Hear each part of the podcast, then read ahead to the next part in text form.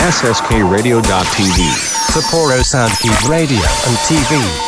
Broadcast from Hokkaido. Production by SSK Radio. 早速ですが、お便りをご紹介します。ラジオネーム、遠い記憶さんです。ありがとうございます。坂本先生、伊藤先生、はじめまして。ラジオネーム、遠い記憶です。毎回楽しく拝聴しております。個人的には作品シャウトが気に入っています。小中学生の頃なんて、今となっては遠い昔の記憶ですが、作品を通して子供たちの感性を受け止めることで、子供の時の記憶が蘇ってくるようです。これからも子供たちの素敵な作品を楽しみにしています。はい、ありがとうございます。嬉しいですね。いや、もうね、はいあのーこのラジオをやっている根幹とも言えるね、この作品シャウトをね、喜んでいただけるというのはね、我々もすごい嬉しいことですよね。はい、あの、これからも、あの、遠い記憶さんにもね、喜んでいただけるように、いい作品をたくさん紹介していきたいと思いますので、よろしくお願いいたします。はい。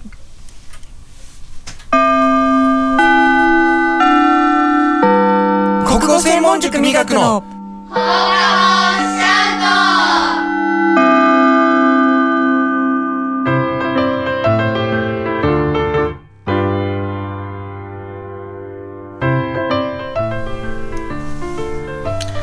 の番組は国語専門塾磨く株式会社どこだ手締理科テクニカル TI 以上各社の提供で北海道札幌市 SSK ラジオ .tv エジソンスタジオからお送りします。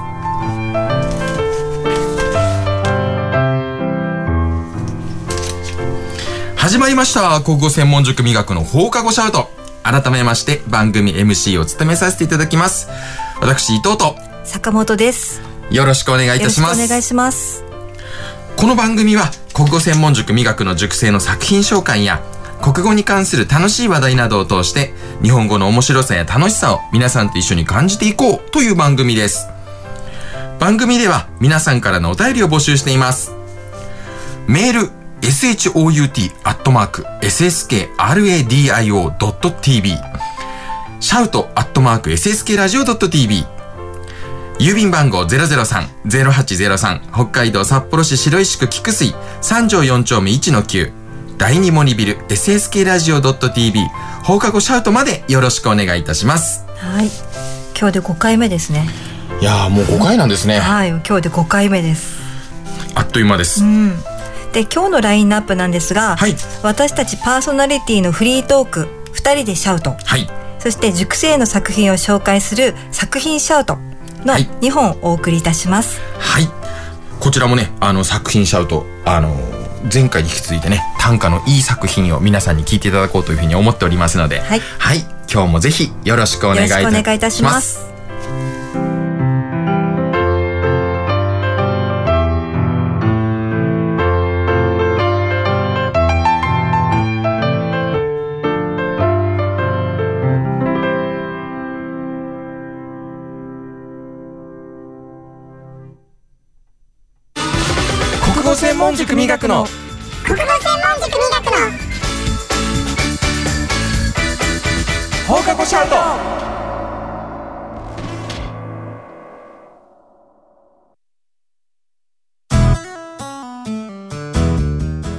緒に科学しませんか？札幌市を中心に科学教育普及活動を行っている手締まり課。手締まり課では娯楽だけでなく教育も掛け合わせたエデュテイメントをモットーにサイエンスショーの開催や実験ブースの出展を行っております。詳しくは公式 Facebook ページ手締まり課まで。渡辺匠です。どこだプレゼンツ？タクミックスラジオでは生演奏の音楽知って得するビジネスのお話などさまざまな情報をミックスしてお届けします。タクミックスラジオは毎月第2第4水曜日に配信です。ぜひお楽しみに。理想的な音作りを実現するテクニカル TI CD 制作から機材調整までさまざまなノウハウを生かした心地よい音作りを実現します。新しい時代の新しい音をあなたの耳に「テクニカル TI」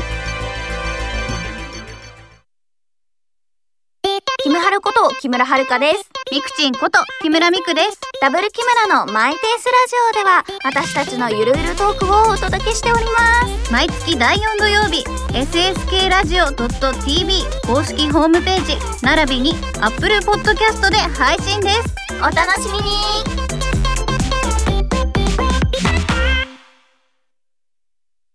あなたの国語力を磨く国語専門塾磨くでは作文や会話練習などの実践型のカリキュラムを通して書く、話す、読む、聞くの4つのスキルを磨いています。SSK ラジオ内では塾での活動を紹介する番組放課後シャウトも放送中。詳しくは国語専門塾磨くで検索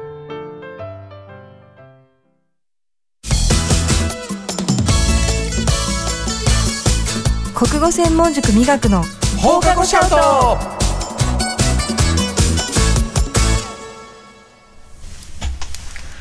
二人でシャウトはい。このコーナーはパーソナリティの伊藤と坂本が楽しいトークをお届けするコーナーです。毎回設定するトークテーマをもとに話をしていきます。前回ね、あのー前々回、いろいろトークテーマを募集させていただきましたが、たくさん送っていただいて、また今日もね、その中からいくつかピックアップして、トークの方を進めていきたいと思います。はい今回のテーマは、はい。好きな果物は何ですか？っていう、えっ、と、これは本名でいいのかな、岩永和樹さんからのリクエストです。はい。はい。これ、果物ね。はい。これじゃあ、果物ってそんな食べないよね？でも、いつも。まあ、朝食の時に取ってみたり、いただき物をしてね、あの、デザートとしていただいたりということで、はい。け食べる場は限られるかもしれませんけども、なんかこのマイボイスコム株式会社ってところがはい4年前から果物に関するインターネット調査を行ってるみたいで。で、2022年度、だはい今年の、えっ、と、結果？はい。どの果物が好きかっていう結果が集まったみたいで、はい1位がはい。何だと思いますか？うーん、普段スーパーに行ってる感覚で言うと、うん。いちご。おお当たり。1位がイチゴ。うん。で、2位が桃。桃？うん。3位が梨。で、で、4位、5位でみかん、りんご。あーただ、インターネット調査だからね、年配の方が調査、その結果、応じてるかどうかは分かんないので、うんうんうんちょっと偏りはあるかもしれないけど、桃と梨ときましたか。うん、これなかなかねねあの、ちょっと買える場所も限られてますし、時期も限られてるのでね。うん。じゃあ伊藤先生のベスト3をはい。発表してください。と、私の3位は、3位からいく。いきますはい。メロン。メロンね。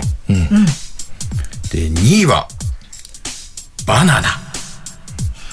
はい。で、栄えある1位、みかなるほど。バナナってあったね、そういえば。ん。ね。うん。うん。確かに。そうなのよ。バナナのいいところは、んうんうんいつ食べても酸っぱくないところ。酸っぱいの苦手。いや、酸っぱいのが苦手というわけではないけど、あの、よくあるじゃない？なんか食べてみたら、あの、当たり外れがあるみたいな。うわーこれ酸っぱかった、みたいな。あるある。バナナのいいところは、その心配が一切ない。ね、大安定。栄養もね、そう。たっぷりいいですしね。うん。で、みかんもね、やっぱりいつ食べても美味しいので、本当にすっきりしたい時にみかん、ね、これももう本当に最高だと思います。じゃあ私のベスト3いいですか？はい。じゃあ3位。はい。キウイフルーツ。あー。うんうん。美味しい。確かに好きですね。で、2位。プルーン。あー、渋いとこ来ましたね。本当にね。で、1位が、はいこれダントツ1位なんだけど、はい。柿。あー、これもね、わかります。私本当に柿好きで、うんうんうん。干し柿が本当は一番好きなんだけど。そうですね。そう。もう柿があれば生きていける。うん。でも本当にあれですよね。完全に独自路線ですよね。そう誰とも合わない感じでね。1、2、3。そうそう。僕ちなみに子供の頃の一番ダメな果物柿ですから。食べられなかった。もうね、給食で出ると、もう、半べそかきながら食べてましたね。えー、なんでだろう？当時残したら怒られてたので。うんもうすんごい嫌でした。でも甘いのに？もうそう甘い、確かに今食べると甘いんですけど、当時はね、なんかあのぬるっとした感じがダメだったのかもしれない。ああ、うん。熟しすぎてる感じの柿ね。なんかね、抵抗あったんですよね。うなるほど。ん。で、もう次のテーマもはい。いいですか？はい、大丈夫です。えっ、と、起死回生の男たちさんからのリクエストで、はい。え好きな漫画は何ですか？っていうリクエストが来てます。これもね、もう、たくさんありますよね。今までいろいろ見てきた漫画。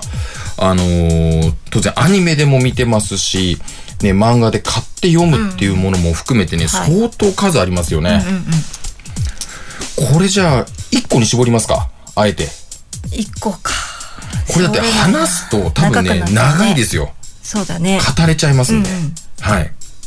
じゃあ、あのー今度は逆に、坂本先生の方かえっ、と、私本当漫画好きなんですけど、ら。はい。えっ、と、今、今でも読んでる漫画がミステリーという流れ。ああ、はい。あの、田村由美先生の、あうん。の、名作ですね。ドラマ化もされて菅田将暉さんのやつでね。面白かったでうんす。。それは今でも読んでます。はい。あとは小学生の時は、あさりちゃんとか、う んガラスの仮面とか、あさりちゃんね、す読みましたよ。あと、ときめきトゥナイト。ああ、いいですね。知ってる方とかいるかな？ですね。あと、デーモスの花嫁とか、悪魔の花嫁。これね、僕ね、わかんないんですよねそれは。はい。あとは、朝木夢見しとか、中学生の時は。あの、源氏物語の、はい。をこう原本にして、それを書かれ、書いたっていう。朝木夢見しは本当に大好きで、そっから源氏物語も好きになって、古典も好きになったという。はい。いいですね。はいでも名作が多いですよね。あとは、諸諸星大二郎とか、ああ、諸星大臣ね。やっぱり妖怪ハンター。妖怪ハンターとかもう絶対外せません。そうそうそうそう私がもうひどうしようか言おうか迷ってたやつだね。うん。同じような路線で、星野幸信先生の、はい。あのシリーズ、はい宗像教授とかの、私あの、あのー民族学とか、はい。そういう考古学が好きなので。そっちのこう、専門の漫画が結構好きかな、読んでますね。はい。はい。あとは、カイジとかも好きかな。ああ、もう振り幅が普通じゃないですよね。福本先生の本はもう大体読んでるかな。もう坂本先生がね、鉄骨当たってたらもうどうしようかと思いますね、本当にね 鉄。骨じゃんけんのやつ。うん。で、伊藤先生はどうですか漫画？いや、僕はね、もうあれです。子供の頃の特に名作だと思っていたのが、北斗の拳。はい。これはもうね、あのーいろんな漫画読みましたけども、インパクトがやっぱり普通じゃなかったです。ジャンプだったっけ？そう、ジャンプですね。で、あのー当然、漫画も全巻揃えていましたし、アニメも一通り全て見まして、これあの、私の父がですね、あの、北斗の拳の漫画については、あのー買ってやると言って新刊が出るたびに買って、唯一買ってくれていた漫画ですね。うん。そうなんです。何巻まであったっけ？これね、あのー原作は25巻まあ、でです。25か。そんな多くなかった。うん。もっとなんか長いイメージ。そう。私の父にも認められ認められていた漫画っていうことでね。そうですよ。これ飛行をつくとかね。あとあのーその雑魚キャラのね、あのやられる時のセリフとかね。そう、ひでぶとかね。いろんな変な、あの言葉がありまして、そういうのも含めて子供たちにはね、当時すごい流行ったとは思うんですよなね。るほど。はい。で、その後、大学生ぐらいの頃は、あのほすと細野藤彦さんのギャラリーフェイク。ああ、はい。あの絵画の。そうです。うんうんうんうん。これがね、結構僕の中ではセンセーショナルで、あの、すごい、やっぱり同じく買って読んでいた漫画ですね。これ友達が勧めてくれたんですけど、はい。で、同じ友達があと勧めてくれた漫画で、エリア88。古い漫画？これもそうですね。あの、戦争ものなんですけど、はい。あの、傭兵の話が出ていまして、あの、ちょっとマニアックではあるんですけども、あの、すごい、あの、設定とか、ストーリーが凝った作品で、あの、これももう、何度も何度も読んでた漫画ですね。はい。で、今はもう、僕とロボコ。僕とロボコ読んでるね、そういえば。はいこれも今のちょっとツボですね。あの、はいギャグ漫画あ完全なギャグ漫画です。シリアスな様子は全くありません。ゴリゴリのギャグ漫画です。はい。なるほど。はい。私が一番でも読んでたのはやっぱり高校生くらいの時かな。ホットロードとか。同じ、私と同じ世代の方ならわかると思うんですけど、うんうんうんホットロードとか、うんあと、生恵美亮さんとか、ああ、北海道の方ですね。そうですね。うんうん。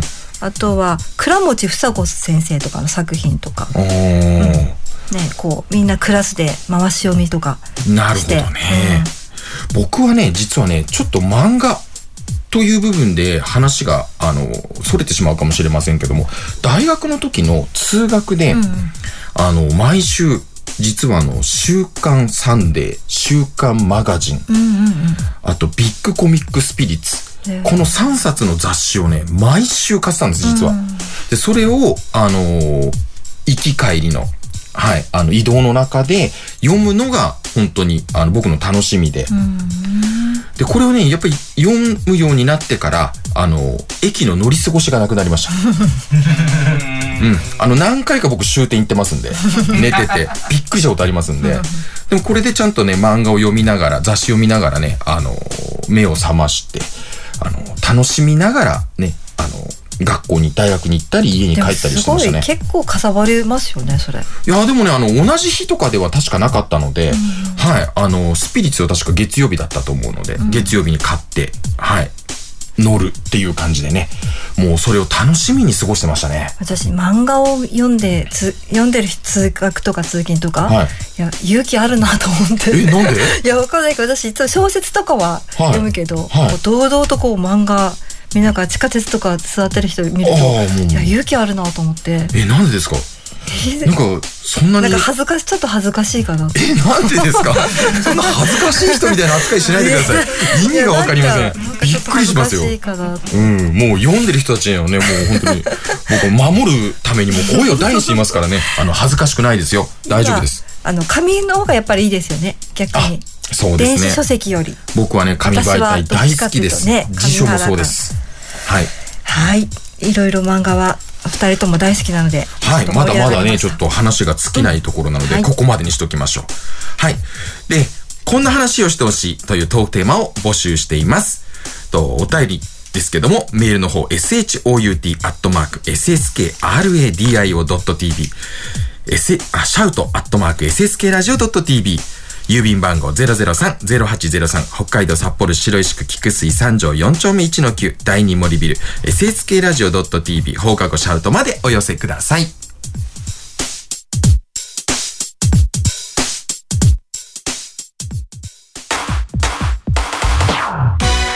国語専門塾美学の放課後シャウト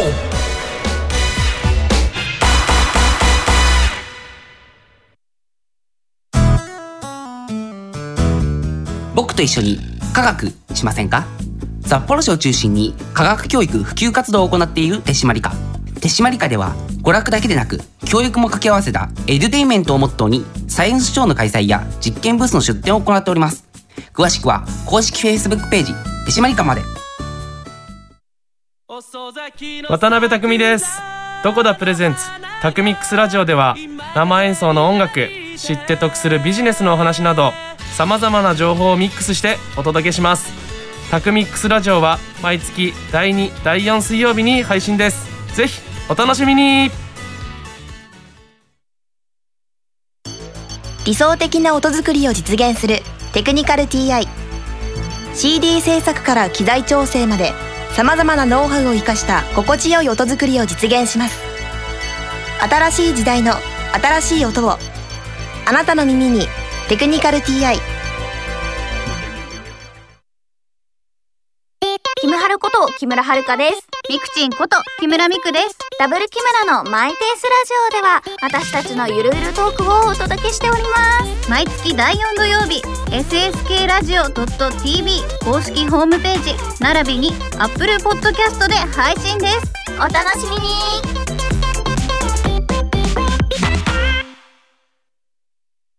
あなたの国語力を磨く国語専門塾美学では作文や会話練習などの実践型のカリキュラムを通して書く、話す、読む、聞くの4つのスキルを磨いています。SSK ラジオ内では塾での活動を紹介する番組放課後シャウトも放送中。詳しくは国語専門塾美学で検索。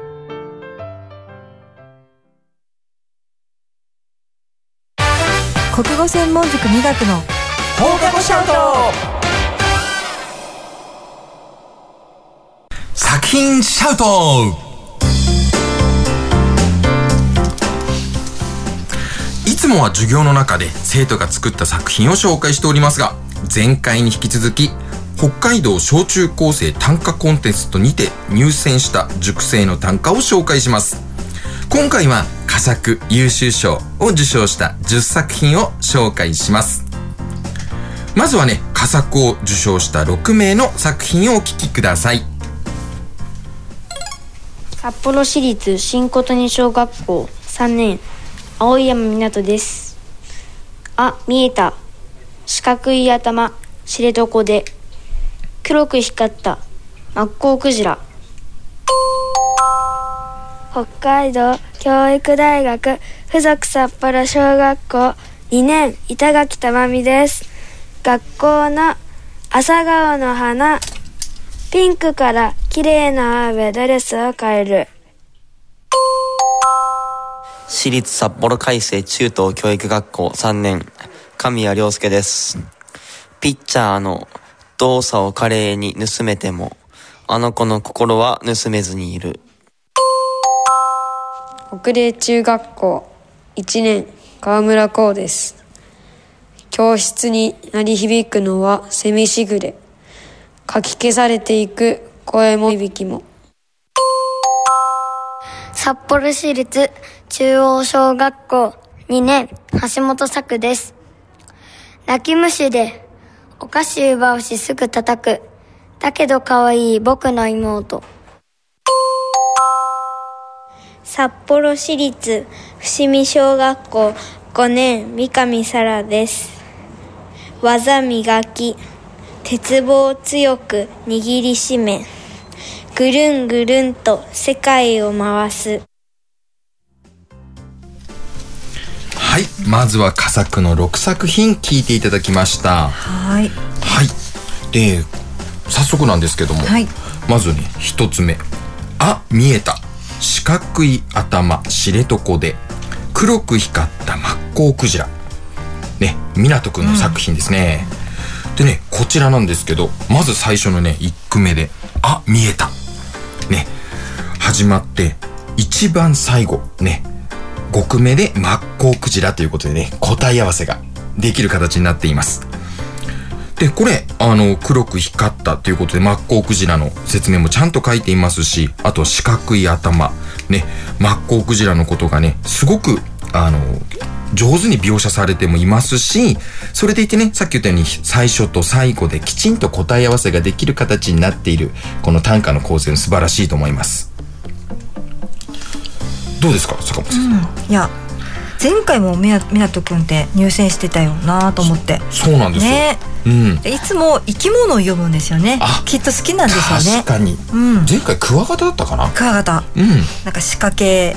そうそうそうそう。ねうん。上手ですよね、やっぱり。好きなものを題材に読むと、うんこうやってきっと伝わる作品になるのかなって思います。で次ね2つ目ですけども、学校の朝顔の花ピンクから綺麗な青へドレスを変える。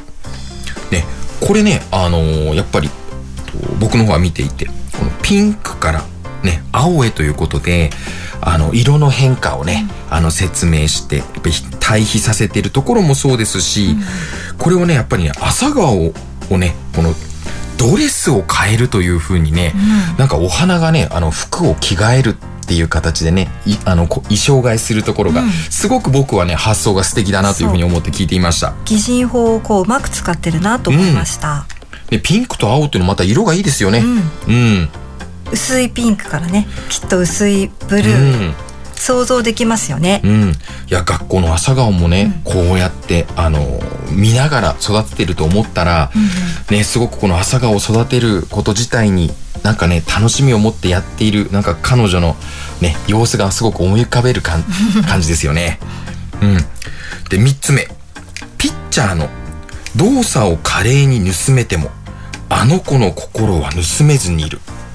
ね神谷くんの作品です。これね彼野球部なんですよね、そう。でただこれあの子の心は盗めずにいる。ねうまいんですけど誰か気になりますよね。ね 誰でしょうね。うん。ね教えてくれますかね言ったらね。うん。さあ次はい4つ目、じゃあ4つ目、四つ目は教室に鳴り響くのは蝉しぐれかき消されていく声もいびきも。はい。これ実際学校のその風景を読んだみたいです。はいあの山奥にある学校でして。そうですね。間違いないです。で、うんうん。それで本当に夏になるとミーミーとかジージーとかセミの声で、本当にこう窓開けてると先生の声も聞こえないと、だからもううまい具合にいびき寝ていびきかいてる子の声もかき消されていくよっていう,、うんうんうん。これ本当にそのまま読んだみたいです。へえはい。この「セミしぐれ」という言葉もそうですし「いびき」という言葉のチョイスもすごく素敵ですよね。はい。うん、で次は、えーとはい。泣き虫で、はい。お菓子奪うしすぐ叩く、うん。だけど可愛い僕の妹。はい。橋本作くんの作品ですね、はい。これ可愛いですよねとにかく。いやー可愛いですね、うん可愛い。本当に子供らしい。で妹のこと多分大好きなんだなっていうのが 伝わってきますすごく。素直に読んでて、うん。その素直さがきっと評価されたんじゃないかなと思います。僕ね一人っ子なのでお菓子取られて叩かれてねうん。どうしたらいいですかね。同じように思ってあげられればいいんですけど、で最後はいか六番ですね。わはい、技磨き鉄棒を強く握りしめ、はい。ぐるんぐるんと世界を回す。はい。これ一緒にこうちょっとあの下書きの段階でうん。一緒にこうアドバイスしたんですけど、うん。最初は「世界が回る」だったんですよ。だけどそれを「世界を回す」っていうふうに「回る」じゃなくて「回す」の方に。自分から回す感じですね。そうです。あいいですね。日本語って一文字変わると大きくこう変わる言語じゃないですか。うんうん。すごでこの「い。すごい世界を回す」って言ったことでより能動的にうんこの技磨きっていう職につながるかなと。うんいやいい言葉の選択ですねはい、はい。じゃあ次は優秀賞を受賞した4名の作品をお聞きください。石狩市立緑園大小学校2年石坂優希です。戦うよ。水鉄砲で兄ちゃんと笑顔の上に虹がかかった。札幌市立美ヶ丘緑小学校5年江口康生です。糸垂らし、心を無にして引きを待つ。かすかに響く海風の音。北海道教育大学附属札幌中学校2年関浦です知りたいの学び始めた心理学闇に隠れたあなたの気持ち札幌市立アデアチ小学校3年立井さやか怖かった。空を飛んだり回ったり二度と乗らないジェットコースタはい。以上4作品です。さすがにいい作品ですよね、うん。優秀賞。いや本当ですね。はい。でまず一つ目ですけども「戦うよ。水鉄砲で兄ちゃんと笑顔の上に虹がかかった」うんこれねあのさっきあの僕が話したあのと同じパターンで「戦うよ」ということで最初に来てで最後虹がかかった。で対比されていくんですけども、これねすごいのが戦うというとどっちかというと殺伐したイメージじゃないですか。でも最後4区5区で笑顔虹という風にすごく明るい綺麗な方向に畳みかけるんですよね。うん、これはねもうほんとこの構成がそもそも上手ですしこの戦った後にね虹が見えるっていう風にやっぱりねあの読むことができた結城くんが素晴らしいと思います。まあ、子供らしさってさっきもあの申し上げたんですけど、うん。大事ですよね。多分大事ですね。あの審査の本当大事な要素だったと思います。この子供らしさ、うん小学生しかり中学生しかり高校生しかり、その年代にしか読めないことってあると思うんですよね。本当あると思います。大人だもう到底ここに目つけたかっていうね、うんうんうんいっぱいあると思うのでなかなか読めないこともあるのに多分これがその代表というか、その戦ううん水鉄砲で戦うとか、うん。その笑顔の上に虹がキラキラってかかっている様子とか、すごく素敵なすごい作品だ素直なと思います。作品なんですよね。うん、裏表がなくてね。で次の「糸たらし」はい。心を無にして引きを待つ」うん。かすかに響く海風の音、はい。これ江口康生君の作品なんですけど、はい。これもこうなんか静寂の中に聞こえるうん。海風の音、うんうん。それがもう想像できますよね。こうお父さんと並んで2人で座って、いいですね。青空の下うん。釣りをしているかどうかは分かんないんですけど、うん。それがこうあの情景が思い浮かぶ絵が浮かぶというか,、うんそれもすごく素敵だなと思いました。うん、でこれその上でね僕はね、最後のこの「海風の音」っていう、あの響きが好きなんですよ。あうん、だからこれもやっぱりあのどういう言葉を選ぶかっていうのはねすごく大きな要素で、あの見るだけじゃなくてねこういうふうにやっぱり聞いても楽しめないといけないので、うん。これは言葉のあの僕は選択がすごくうまくいった例だと思います。はい、はいじゃあ次は？3番目。3番目。はい関陽ちゃんですね。あそうですね。知りたいの。学び始めた心理学、闇に隠れたあなたの気持ち。はい。これもうなんかゆらちゃん呼びそうな感じの、うん。思春期というか、うん。年お年頃というか、うん。好きな人がいてその人の気持ちをこう知りたいから知りたいがゆえに心理学のこうちょっと勉強を始めましたっていう、はい。うんうん。これも本当の話みたいなんですけど。はい。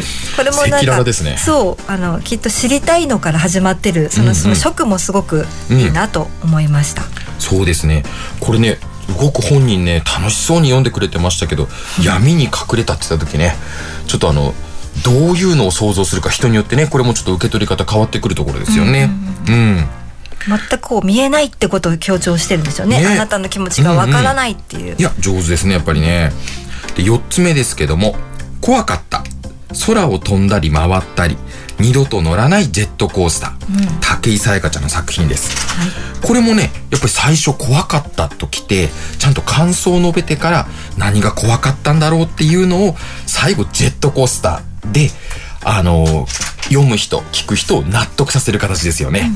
うんこれ確かにねジェットコースターね好き嫌い出るところですよね、しかもね空を飛んだり回ったりうん、この空を飛ぶっていう表現も実はあの乗り物に乗ってはいますけど飛ぶと表現してるところまた僕はね上手だなと思いますし。あと普通だったらジェットコースター乗りたい楽しいっていうふうに書くのに、うん。多分二度と乗らないってところが 面白かったそう強調されてるんだよね、はい、そう怖かったっていうのを二度と乗らないでもう一回そうあの強めてるところ。ここもねこの句の特徴だと思い歌の特徴だと思います、面白い。はいさあ以上10作品ねあの読ませていただきました。で次回ですけども。はい。次回は、えー、とオープニングとエンディングの曲を作曲演奏してくれた美学の本校生の宮内哲平くんにインタビューをしたいなと思ってます。これも楽しみですね。はい。はい。とあと最後にうんと短歌コンテストなんですけどもこれ作品展がありまして入選以上の短歌は応募時の原本が令和4年12月3日土曜日から令和5年の1月15日日曜日まで文学館のロビーに展示されます。と観覧は無料ですのでねぜひ皆さん行ってあげてください。はい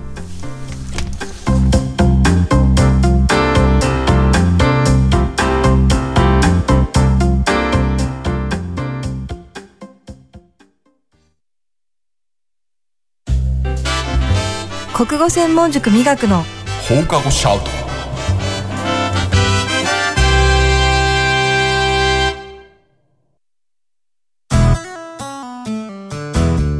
僕と一緒に科学しませんか？札幌市を中心に科学教育普及活動を行っている手締まり課。手締まり課では娯楽だけでなく教育も掛け合わせたエデュテイメントをモットーにサイエンスショーの開催や実験ブースの出展を行っております。詳しくは公式 Facebook ページ手締まり課まで。渡辺匠です。どこだプレゼンツ。タクミックスラジオでは生演奏の音楽知って得するビジネスのお話などさまざまな情報をミックスしてお届けします。タクミックスラジオは毎月第2第4水曜日に配信です。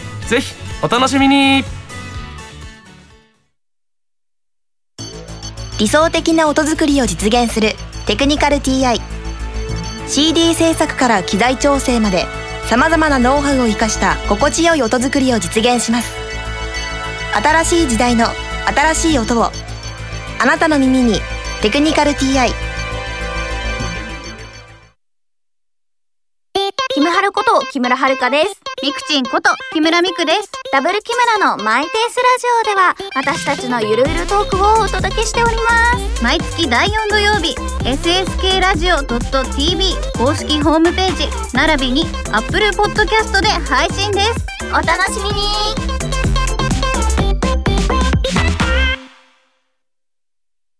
あなたの国語力を磨く国語専門塾美学では作文や会話練習などの実践型のカリキュラムを通して書く、話す、読む、聞くの4つのスキルを磨いています。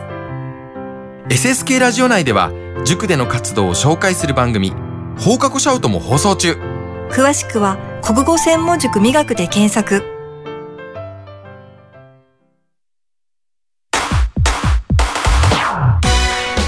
専門塾美学の放課後シャウト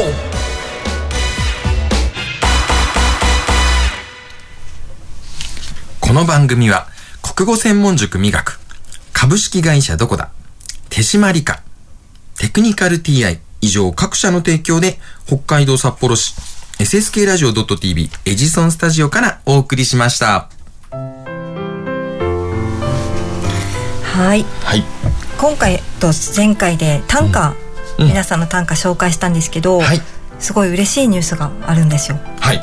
で昨年度今年度じゃなくて昨年度のその北海道文学館主催の小中高生短歌コンテストで入選したはい。大通校の、はい。美学大通校の赤坂莉子ちゃんはい。の作品が、なんと小あと令和よ6年に改定されるうん。小学5年生の国語教科書にはい。掲載されることになりました。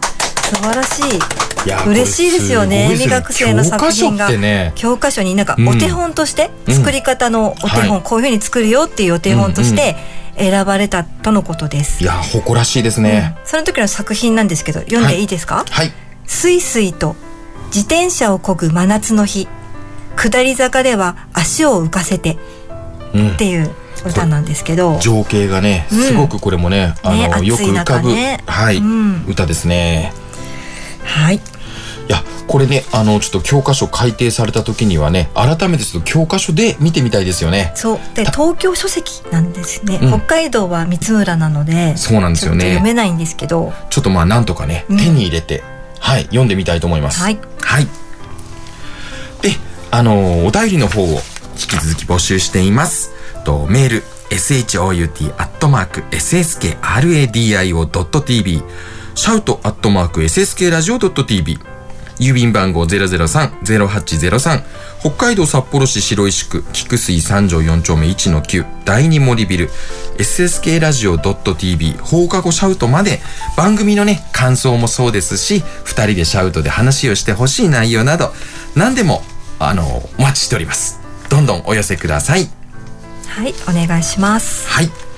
それではねあの次回も皆さんねあの楽しみに番組の方楽しみにお待ちください。はい、それでは今日もありがとうございました。ありがとうございました。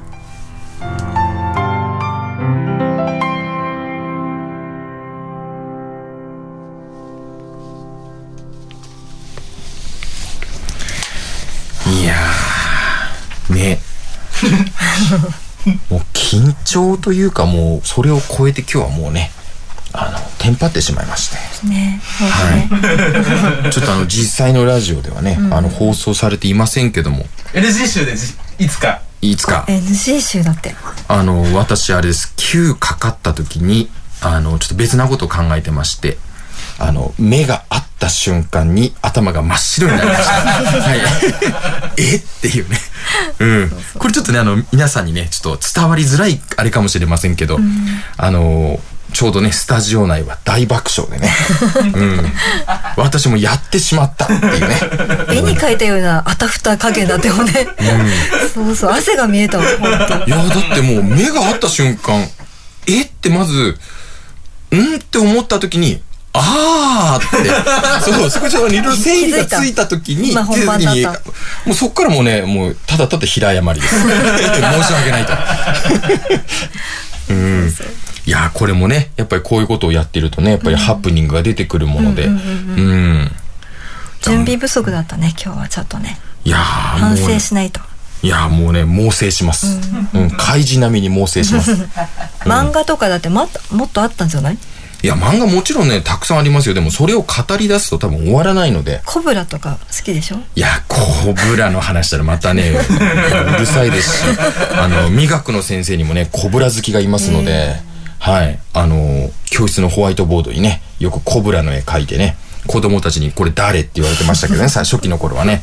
だいぶ浸透しましたんで、もう西町教室とかではねコブラ普通になっちゃって誰も今度突っ込まなくなりましたけどね、うん、ドラゴンボールとかは？え？ドラゴンボール。ああードラゴンボールもちろん大好きですよ。そうだよね。好大好ききだよね。いや好きですよ。いつもモノマネしてるもん いやいやいや、こ強引だね。もうあれでしょ？や、や楽、しみにしてる人いるからさ。おかしいでしょ。も。うやめたいんだよ私も。本当はもう。しつこいなと思ってんだよ。今だってあれでしょ？満を持して、はい、振りましたよ。よろしくお願いしますっていう、この意味のわからないお膳立て。だっていつもやってるでしょ本当。うん。いや、いつもやってるでしょって、あの、ほとんど家でモノマネしてるの見たことないでしょだって。いやでもこれはやってるでしょそのクリーンがどうのこうののやつ。いや、もう最近ね、まあちょっとあれですけどね。クリリンのことか。ね、ほら、またね、クオリティの低いモノマネを披露する羽目になりましたね。出る？いや、これね。ディレク、ターの方が上手だったよね。本当に？はいほらなんかわかんない。聞いたことないけど上手だよこれこれね、絶対いやもう聞いたことないのに上手だよって、基準が雑だな。雰囲気雰囲気がすごい。雰囲気すごい。じゃあこれちょっとあの、皆さんね、もしあの、お好きな方がいましたら、あの、YouTube とかでね、ちょっと音源を探してみて、あの、どっちが似てたか、どっちが伝わりやすいか、ね、あの、ちょっと家で感想会でも開いてみてください。あの、責任はちょっと我々持てませんので、はい、あの、ご家庭の中で消化していただければ。はいはい。今日もありがとうございましたあ。りがとうございました